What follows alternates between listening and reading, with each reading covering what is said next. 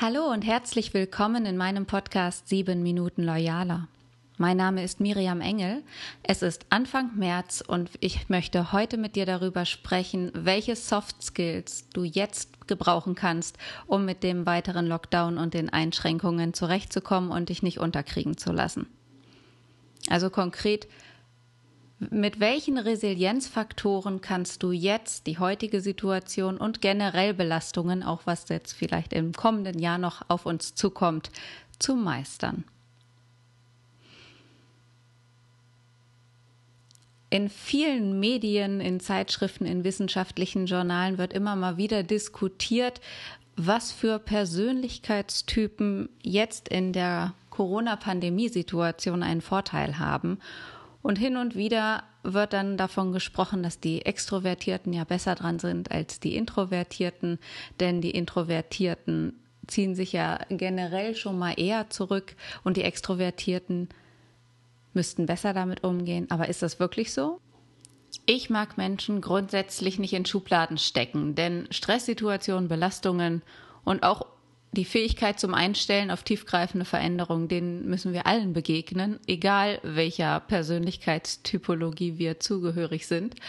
Und viel mehr ist für mich ja interessant, und das möchte ich dir auch empfehlen, auf die Faktoren zu schauen, die jetzt wichtig sind, um den Herausforderungen zu begegnen. Und gerade auch im beruflichen Bereich. Was ist nachweislich wichtig und geeignet, und das möchte ich mir mit dir angucken.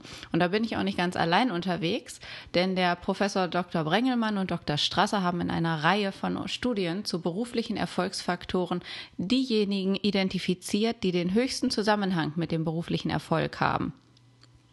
Und dabei geht es um Soft Skills wie Selbstvertrauen und Einfühlungsvermögen, Misserfolgstoleranz und Kritikstabilität und so weiter.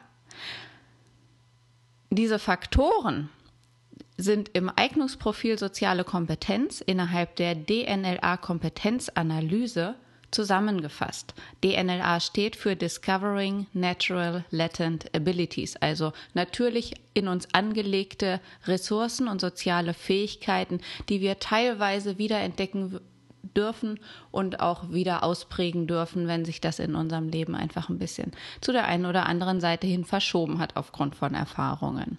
So, und die fünf wichtigsten Faktoren, die möchte ich dir jetzt vorstellen. Und ich fange an mit der emotionalen Grundhaltung. Die Definition dafür heißt, wie man an eine Sache herangeht. Das heißt, sieht man eher die Risiken und die Schwierigkeiten, beschäftigt man sich hauptsächlich mit Worst-Case-Szenarios oder schafft man es auch in jeder Situation, den Blick für die guten Aspekte beizubehalten? Der zweite Punkt, der zweite Faktor, ist die Flexibilität. Hier geht es um den Umgang mit Veränderungen. Menschen mit einem hohen Maß an Flexibilität können sich leichter und schneller an veränderte Situationen anpassen, als das Menschen mit geringerer Flexibilität können. Das heißt, Menschen, die sehr flexibel sind, sind schneller bereit, gegebene Umstände zu akzeptieren.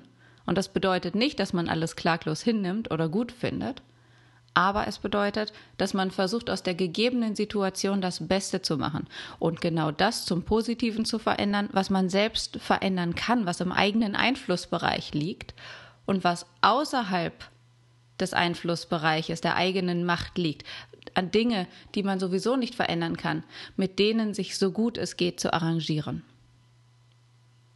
Der dritte Faktor, den ich dir vorstellen möchte, ist die Systematik. Jetzt könntest du denken, Systematik und Flexibilität, steht das nicht im Widerspruch? Nein, tut es nicht. Es ergänzt sich sogar. Mit Systematik ist nämlich alles gemeint, was mit einer geplanten, strukturierten Vorgehensweise zu tun hat.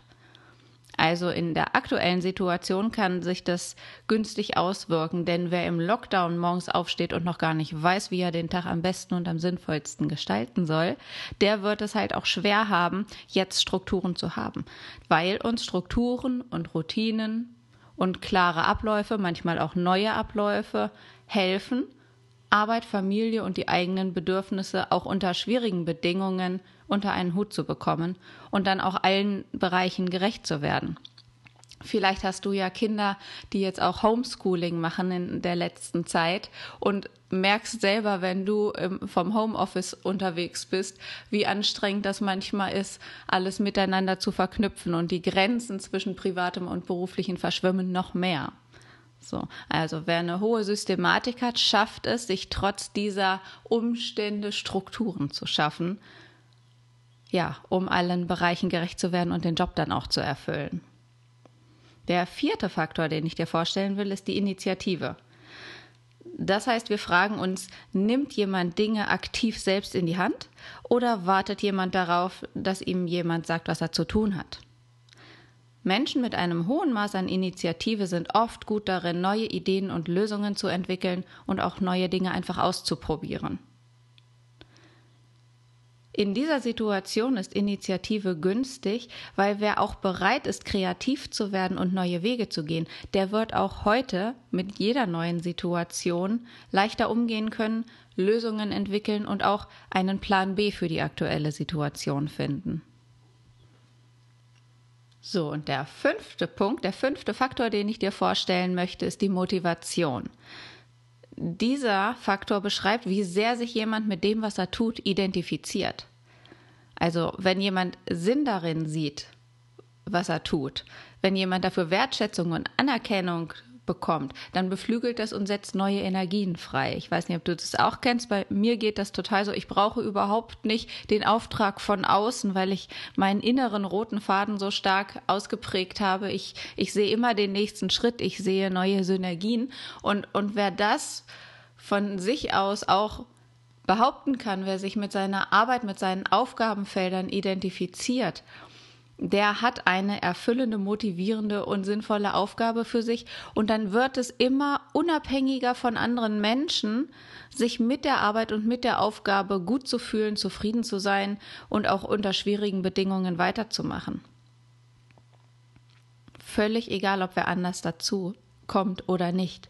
Und wer hingegen schon eh unzufrieden mit der eigenen Arbeit war und wem Motivation, Sinn und Anerkennung auch schon vor Corona im Arbeitsalltag fehlten, der wird es jetzt möglicherweise alleine zu Hause doppelt schwer haben. Wichtig ist bei diesen fünf Faktoren zu wissen, dass wir die alle in unseren inneren Ressourcen angelegt haben. Wir sind automatisch damit zur Welt gekommen.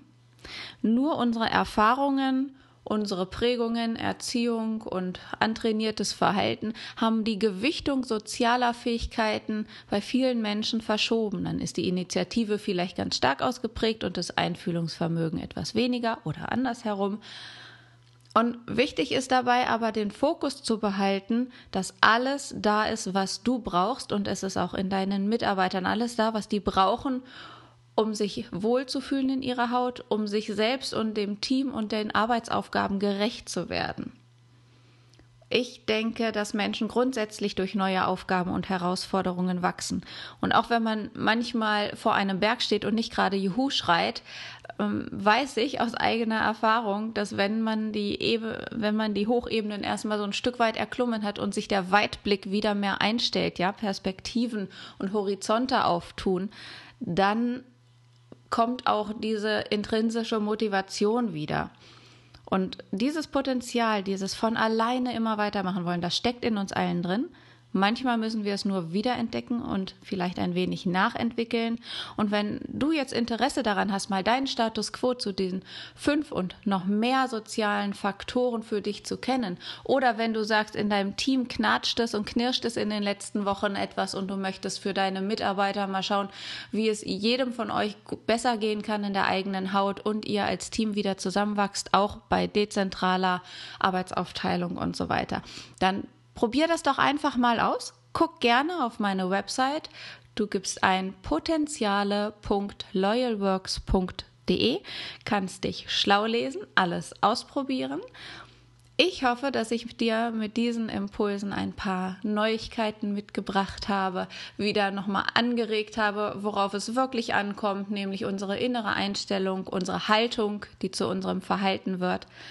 Ich freue mich, dass du mir zugehört hast und hör bald wieder rein.